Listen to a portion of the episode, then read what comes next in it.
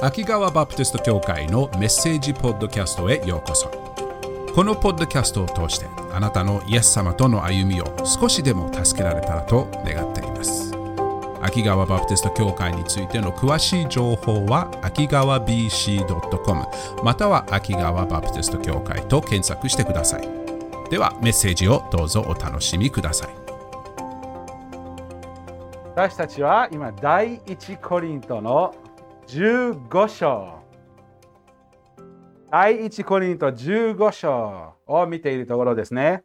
今日見ていきたいのは福音によって変えられた。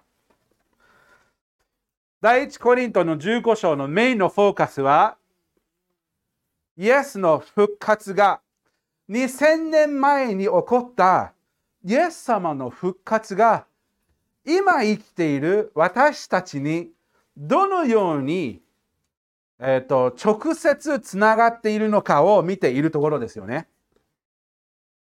まず最初に私たちは見たのは、イエス様の復活は実現的な本当に起こった肉体的の復活であったこと。本当にイエス様が復活したんですよね。イエス様を見た人は大勢いました。で、ちらっと見ただけではなく、実際にイエス様と共に歩いたり、イエス様とお話をしたり、イエス様と食事をしたり、長い間、イエス様と一緒にいる人たちでした。ね。その復活が、先週見たのは、そのイエス様の復活がどのように私たちの復活につながるのか、全世界の歴史、人類の歴史のストーリーの中心であるイエス様の復活が未来を見て私たちもその偉大なストーリーの中に含まれている。私たちの復活がそのストーリーに加えられているっていうすごいストーリーを見ることができたのですね。これが私たちの希望です。これが私たちの期待なのです。楽しみにしているのですね。なので、過去を見て、その証、イエス様の復活が、イエス様を見た人、その証人をどのように変えたのかを見て、それによって私たちは希望が与えられ、そして前、未来を見て、キリストの復活が私たちの未来をどのように変えるのかを見て、私たちはそれにも希望を得ることができますね。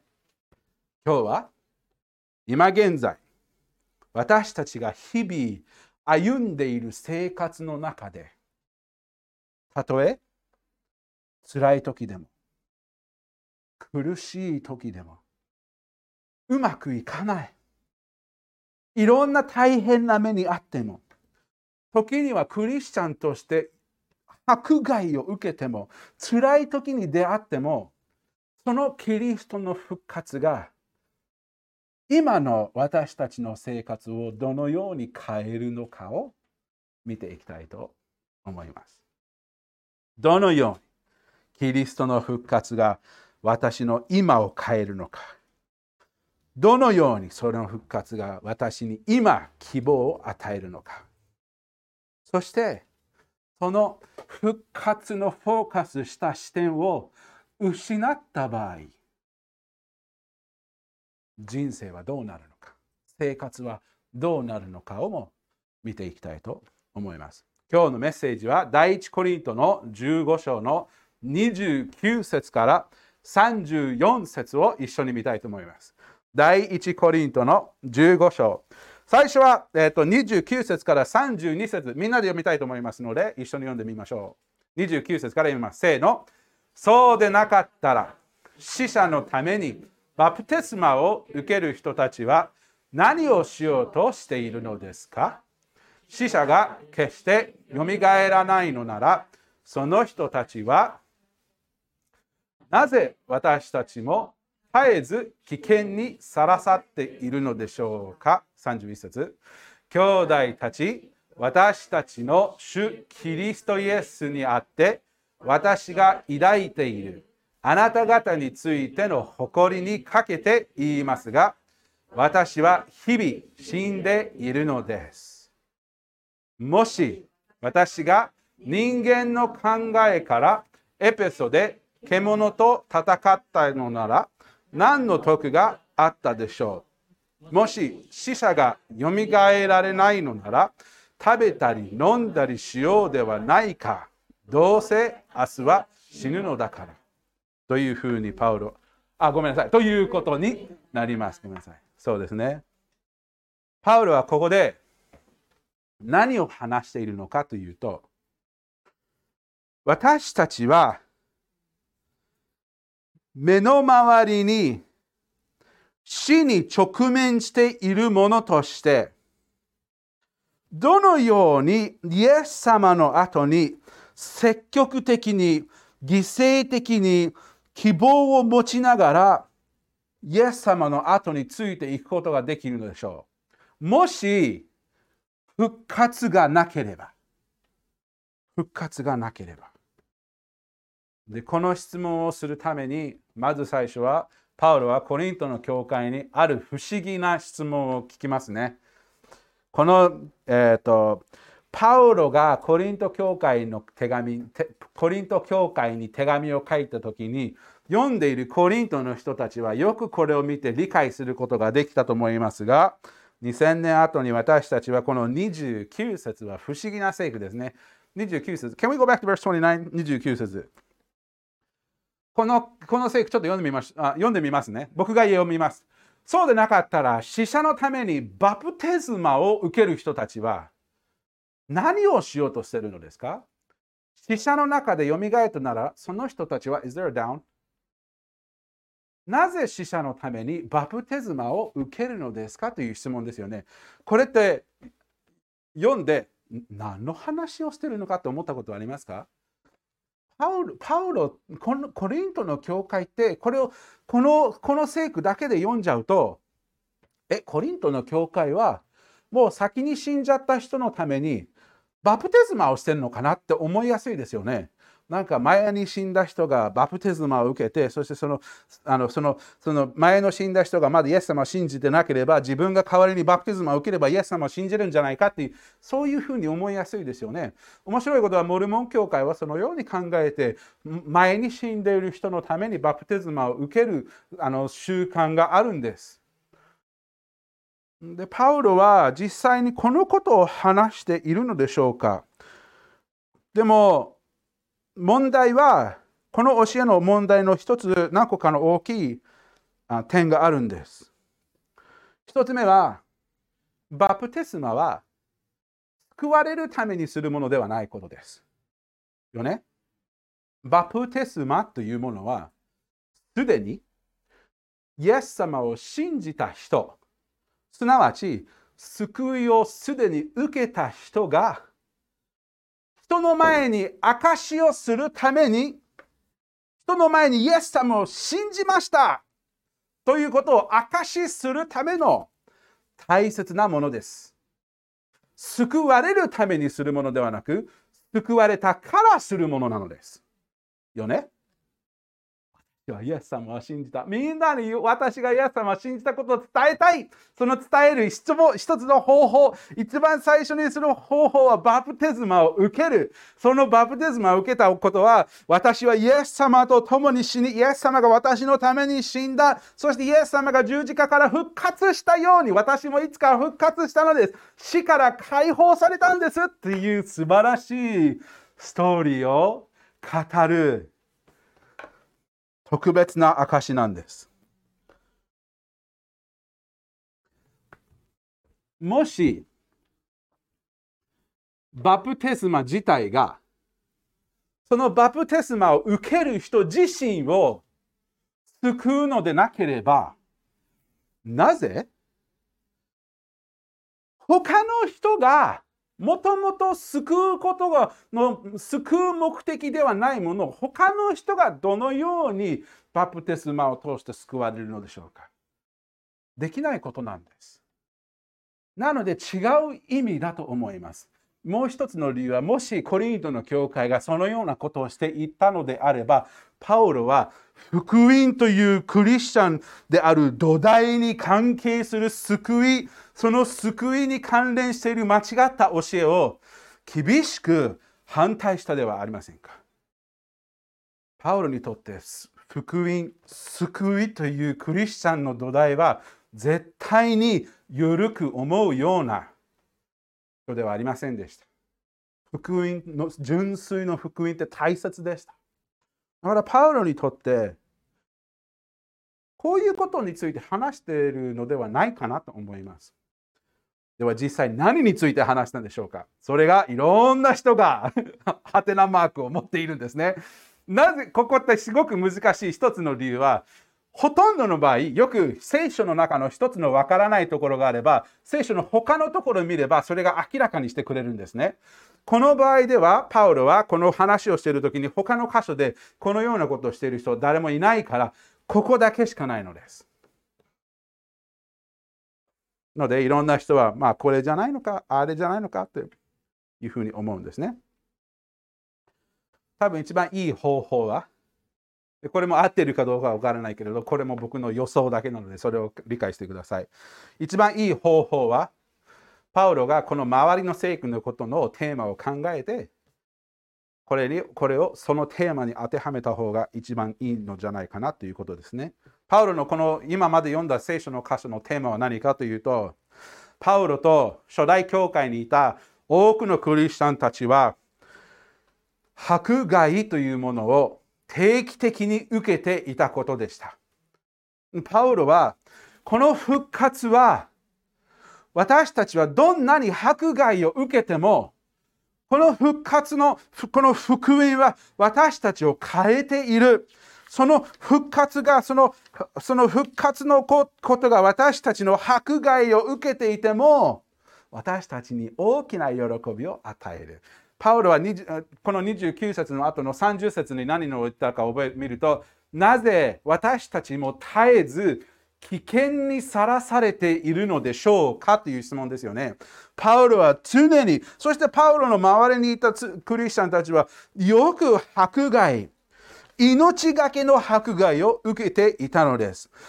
多くの人々がイエス様の後についていくことによって迫害を受けたことによって殺されてしまったのです。イエス様、OK 考えてみてください。バプテスマのこと。自分がイエス様を信じたコリントの時あの教会あの初代教会の時期にね、イエス様を信じて、ああ、イエス様の素晴らしさを見て、イエス様を信じた。そして、自分もイエス様の証、イエス様の証、証人としてバプテスマを受ける。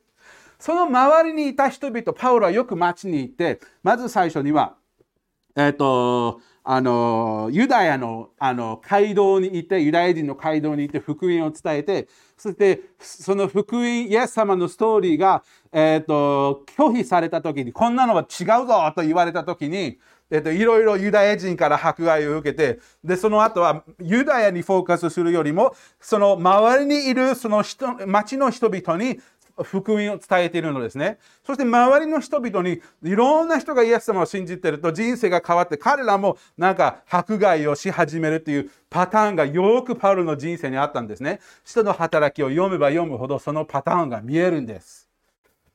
で、そういう中にいるクリスチャンがイエス様を信じて人生が心が変えられた、罪から解放された、イエス様の後についていく、他の人たちにイエス様をこんな最高な素晴らしい知らせを伝えたいという気持ちで伝え始める。一番最初にすることはバプテスマを受ける。あの証として。そしてそのバプテスマを受けて福音を伝えることによって、イエス様のストーリーを嫌う人、イエス様のストーリーを迫害する人を誰を狙うのかというと、バプテスマを受けた人ではないでしょうか。バプテスマを受けた人、こいつはクリスチャンだ迫害しろそういう気持ちで迫害することが多くあったと思います。バプテスマが迫害の狙われやすい人、バプテスマを受ける人は迫害を受けやすい人。でも面白いのがこれです。その人が自分が迫害を受けるにも受けることを知っているにもかかわらずイエス様の現実さがイエス様が自分の心を変えたことが本当にリアルでこれはやらざるを得ない。もうイエス様のためにはなんで命を捧げたい？バプテスマを下げて、バプテスマを受けて、イエス様の後についていく。それを見る周りの人。攻撃されることを知っているにもかかわらず、イエス様の証しをする。人生がそこまで変えられた。そんな辛いとことを通っているにもかかわらず、なぜ彼らはそんなに喜びや、そんなに平安を持てることができるのか不思議。不思議すぎる。彼らが持っていることはリアルだ。本当なんだ。私にはそれがない。私はそれが必要だ。この人生の生きる意味は何なのか。この人たちは知っているんだ。私も知りたい。どうなるのかというと、その人も福音の真理を聞いて、その真理を単純に信じ受け入れて、イエス様がその人の心を変えて、その人も本当に救いの喜びを知って、これだったんだ。心の穴が神様の神様に満たされて、自分も未来の確信を得て、イエス様の後についていって、これは決して簡単な人生ではないことを理解しながら、辛いこともある。一般の生活の楽さはないかもしれないけれど、辛さの中の喜びはある。厳しさの中の平安がある。人生の嵐の中にイエス様が共にいてくれるから、嵐の中でも平安でいれる。その人も証として何が来るのを分かってながらバプテスマを受ける。先に行った人、先に行って自分の後の前にバプテスマを受けた人が亡くなって死んで殺されて自分はその人の代わりに福音を伝える者として私はその人の場に立って彼がやっていたこと彼女がやっていたこと今度私がやります。福音を伝えます。そのような意味で29節死んだ人の代わりにバプテスマを受けた。その救われて迫害を受けて今度は自分は今度立って救われてバプテスマを受けて迫害を受けて死ぬかもしれないけれどその死をその死で次の人が来る。そういうような意味かもしれません。でもなぜ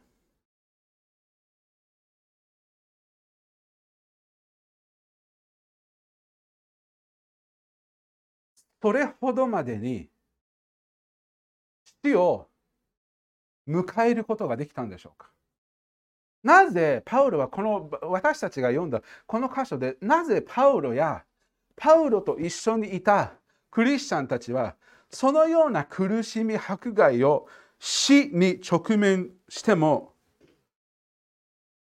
確信を持つことができたのでしょうか？それは復活が彼らにとってリアルだったからです。現実だったのです。本当に大切なものだったのです。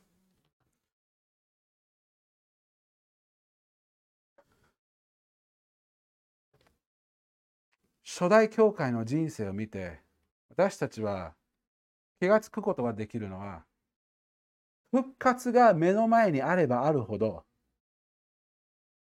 自分の人生とクリスチャンとしての歩みもその背景でその視点によってクリスチャンとしての歩み方も変わるんです。どんなに人生が辛くても。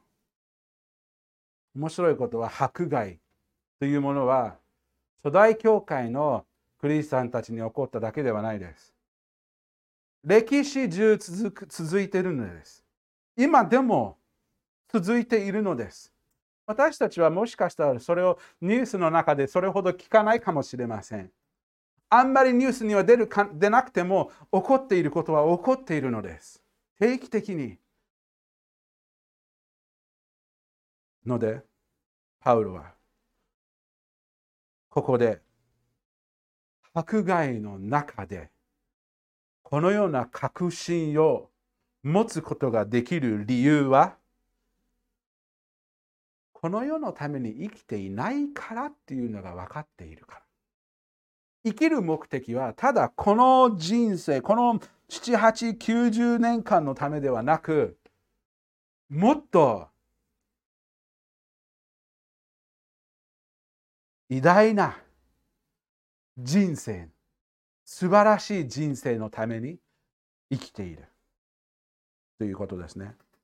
パウロはこれからどのように日々の生活が未来の視点を持つことによって生きることができるのか。31節こう書いてあります。Oh, I'm sorry. Can you go back to verse 30? 30節なぜ私たちも絶えず危険にさらされているのでしょうか ?31 節兄弟たち、私たちの主キリストイエスにあって私が抱いているあなた方についての誇りにかけて言いますが私は日々死んでいるのです。パウロはコリント教会家族のことを愛していました。誇りにしていました。でもそれをかけ、それにかけて私たちは本当に日々死んでいるのです。死ぬ覚悟をして外に出るんです。死ぬ覚悟をして福音を伝えているのです。死ぬ覚悟をして私たちはキリストの福音を伝えているのです。日々死んでいる。パウロの人生の中では定期的に起こることでした。人の働き読めば読むほどパウロたち、そしてパウロの仲間たちは牢屋に投げ込まれ、よく、えっと、殴られておかしいかな。む鞭も打たれたり、殴られたりでいいかな。時にはもう死ぬ死ぬまでね、パウロは一回死ぬまでにパウロが伝えていたメッセージを嫌う人たちによく攻撃を直面しなければなりませんでした。32節もそのように書いてあります。Verse 32もし私たちあ、もし一緒に読もうか。もし私が人間の考えからエペソで獣と戦ったのなら何の得があったでしょう？もし死者がよみがえられないのなら食べたり飲んだりしようではないかどうせ明日は死ぬだろうか Is there a map there? ということになります。Is there a map? エペソ。パウロはエペソにいるんですね。エペソにいるときにコリントの教会にこの手紙を書いているんです。Okay? エペソにいるこのパウロは第3宣教の旅の途中なんです。この第3宣教の旅でパウロは50年代ぐらいでこの時代ではもう結構年寄りになってきている時期なんです。のでエペソでパウロはテモテやテトスや他の何人かの若い者を連れてきて彼らに訓練をしているのです。トレーニングをしているのです。私のこの世の時間がなくなっているので、君たちが私の後に行って福音を伝えるのだ。というトレーニングをしているところで、コリント教会に起こっていることを聞いて、コリントの教会に手紙を書いているところなんです。このトレーニングをしている間に、エペソにアキラとプリスキラという2人のあの夫婦がいるんですね。彼らは先立ってここで福音を伝え始めていたんです。パウロと弟子あの他の人たちがやってきて、教会を始めよう。教会を始めあの始めているところです。3年間の間に教会が始まっている中です。この中で多くの人々が救われているのですけれど、多くの迫害をも直面しているのです。Do I have 16.9? Good. パウロはこのように後で書いてあるんですね。実り多い働きをもたらす門が私のために広く開かれていますが、反対者も大勢いるからです。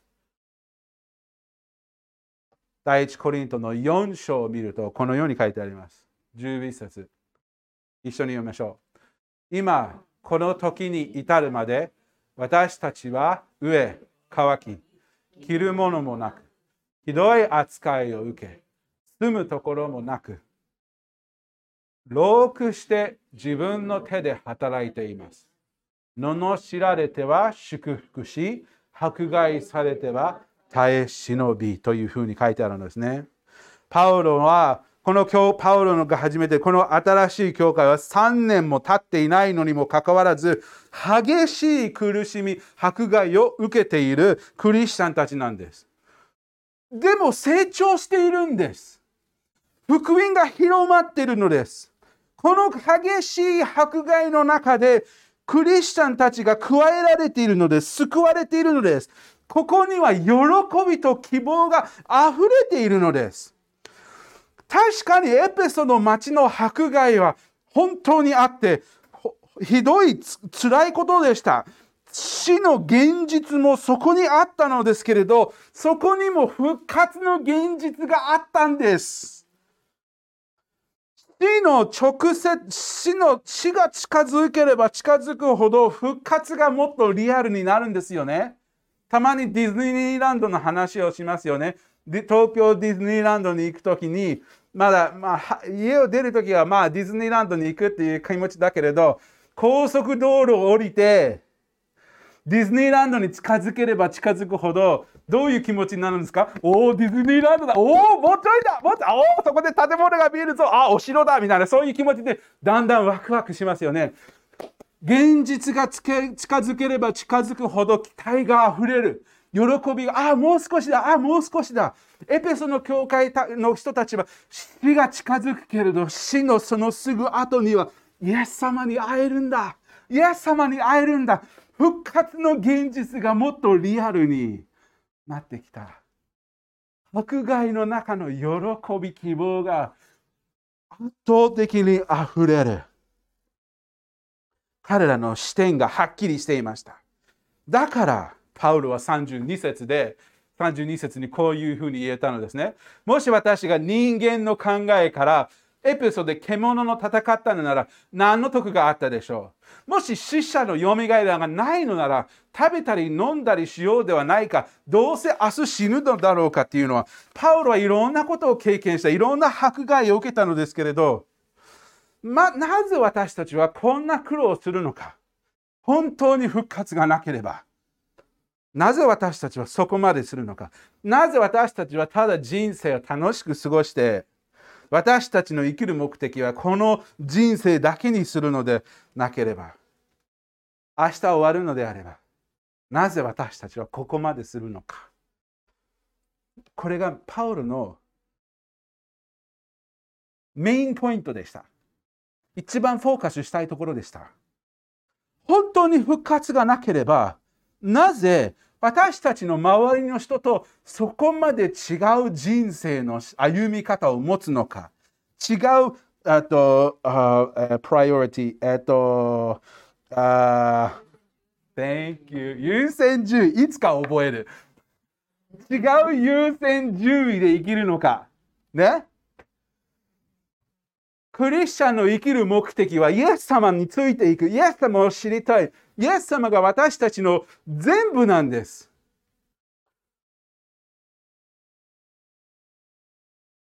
イエス様のことをどうしても伝えたい。イエス様の、それは自分の信仰によって苦しい時を耐えなければいけなくてもかかわらず、イエス様のことを伝えたい。こういう希望を持ったエペソの教会にいたパウロは、今度はコリントの教会家族に注目を当てるんです。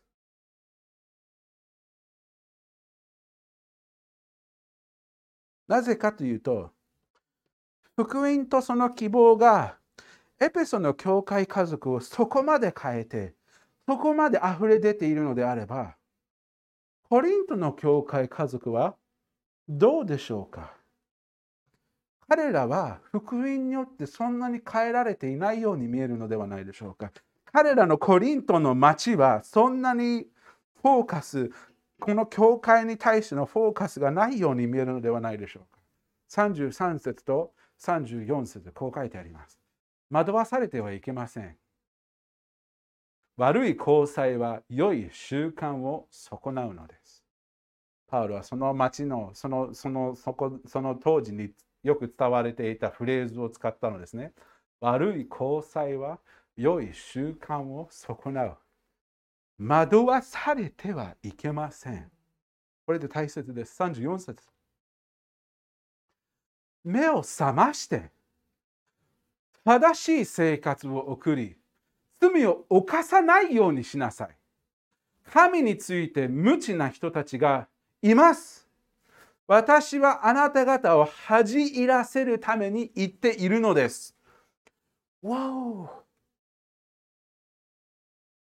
33節で Go back to verse 33. 33節でパウロはこの問題の根、根っこって言えばいいのかな？問題の元を指し示しているのです。惑わされてはいけません。パウロがこの書物で、パウロがこの手紙をの中で、この復活について話し始めた理由、覚えてますか ?15 章の12節です。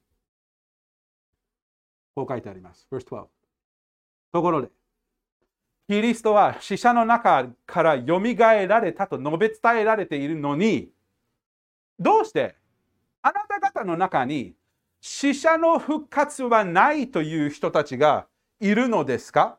ここでパウロは福音の土台である復活について新たにコリントの教会に教えているんです。本当はこれは知っているはずなんです。けれど、パウロはもう一度彼らに思い出させなければいけませんでした。パウロがここに言っている死者の復活はないっていうのは、コリントたちの一般の人たちが思っていたことなんです。ギリシャのよく伝えられていた教えだったのです。なので、福音がコリントのにいた教会、コリントの中にいたイエス様を信じていた人の心を変えて、そしてその変えられた心によって彼らの生活も変わって、そしてその生活の変化によって、周りの人たちがそのキリこのキリストの後についている人に何があるんだという質問が湧き上がることがないんです。迫害もない。けれど変化もない。彼らはイエス様の福音を一生懸命伝える気持ちよりもそしてその変化が町に広まるのではなく彼らが町の人々に変えられているんです。町の間違った教えが彼らがイエス様についていて信じていたことを変えていたのです。町の中と一緒に住む、一緒にもう一生懸命仲良く生きようっていう気持ちで迫害を避けていることによって福音の力を犠牲にしてしまったのです。彼らの人生、そして彼らの周りにいた人の人生の福音が変える力を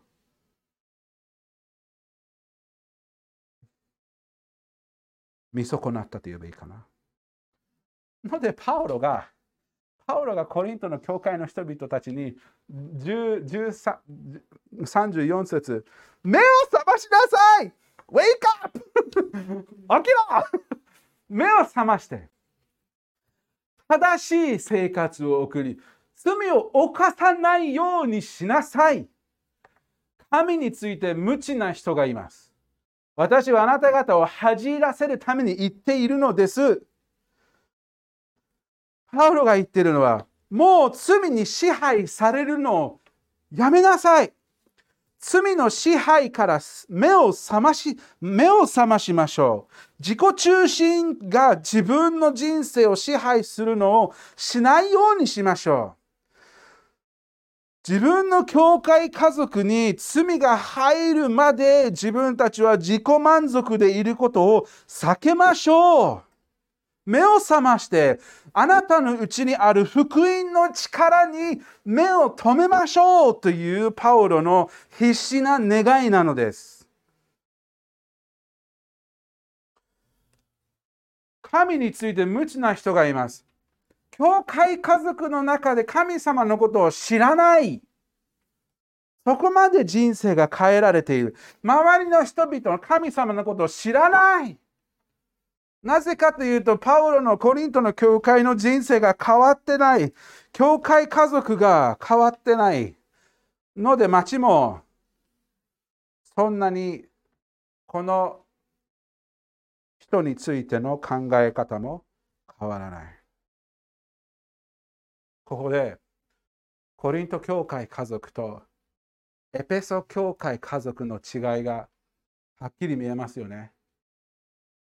エペソ教会の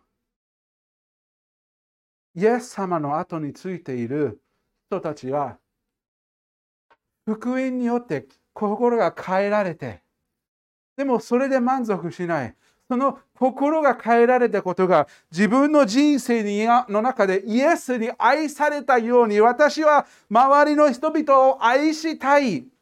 イエス様の復活をし死と復活によって私もそこまで私のためにイエス様が犠牲を払ったのであれば私も周りの人たちのために犠牲を払うこの良い知らせをどうしても伝えたい。一つの教会では福音の真理が爆発的にその壁から溢れ出ている。もう一つの教会は周りの罪が壁に中か教会の中に染み込んでいる。全然違うんです。一つの教会では復活の力が完全に見えていて、そしてそれによって自分の人生の優先順位を決めて進んでいる。もう一つはこの世のために生きてしまいやすくなっている。罪が染み込んでしまって。キリストの復活、心を変える復活を信じていたかもしれませんけれど、自分の人生までにはその変化をいくのは拒んだ。ので、パウロは目を覚まして、目を覚まして、福音ってすごいんです。イエス様の復活はすごいものなんです。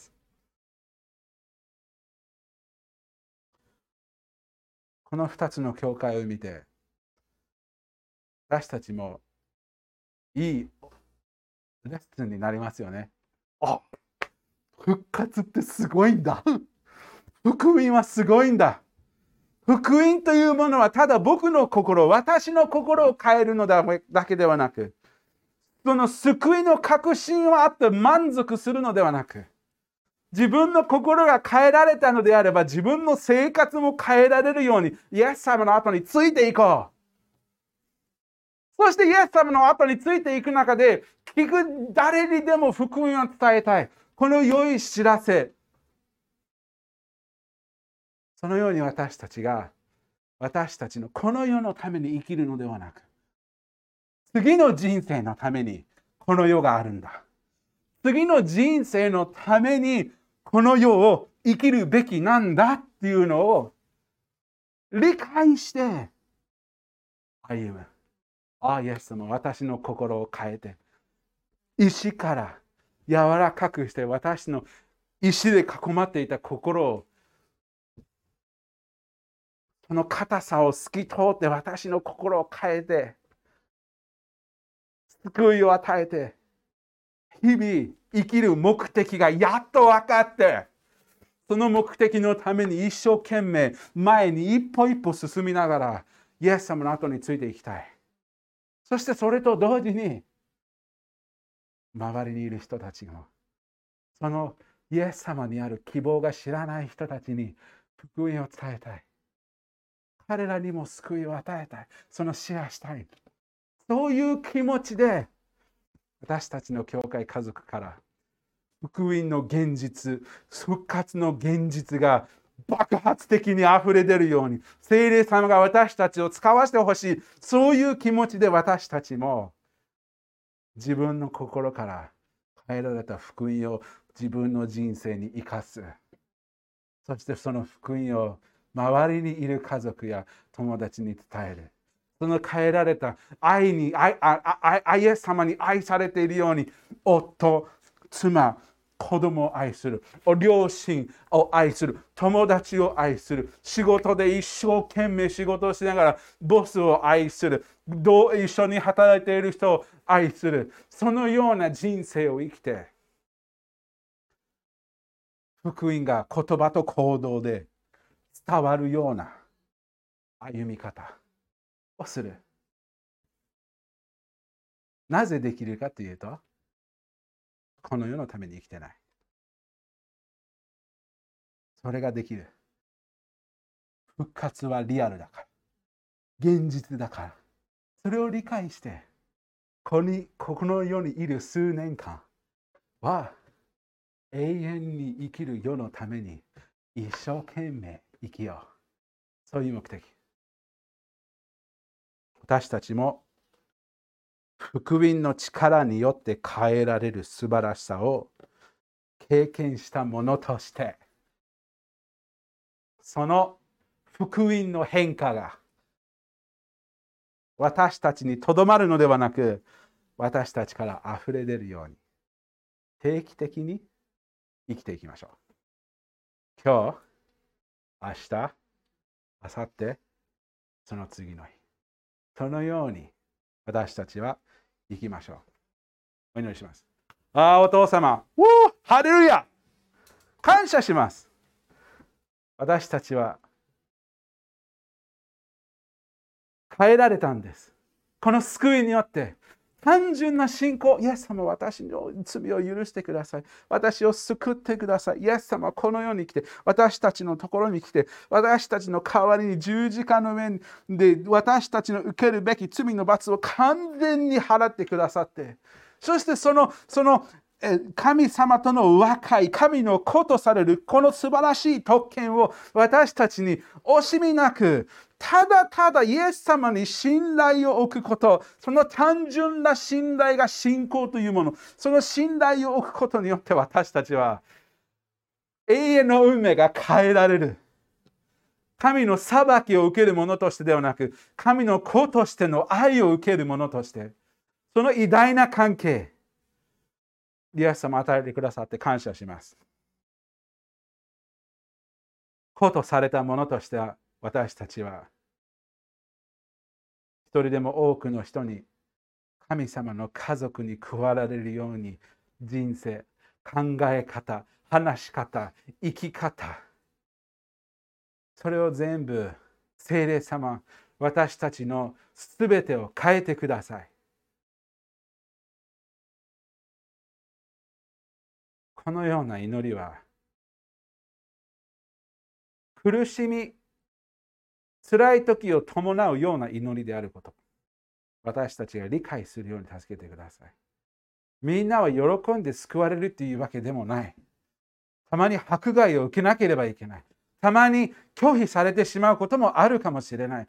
たまに嫌な目で見られるかもしれないけれど、それよりももっと重要なのは、ああ、神様に救われたものとして永遠の命が与えられている。それを目の前にして、いつかは復活する。その現実を私たちに示してください。それによって私たちも変えられたものとして聖霊様が私たちを通して周りの人々をも変える力として使わせてください。これをすべて主イエス・キリストの皆によって祈ります。アンメン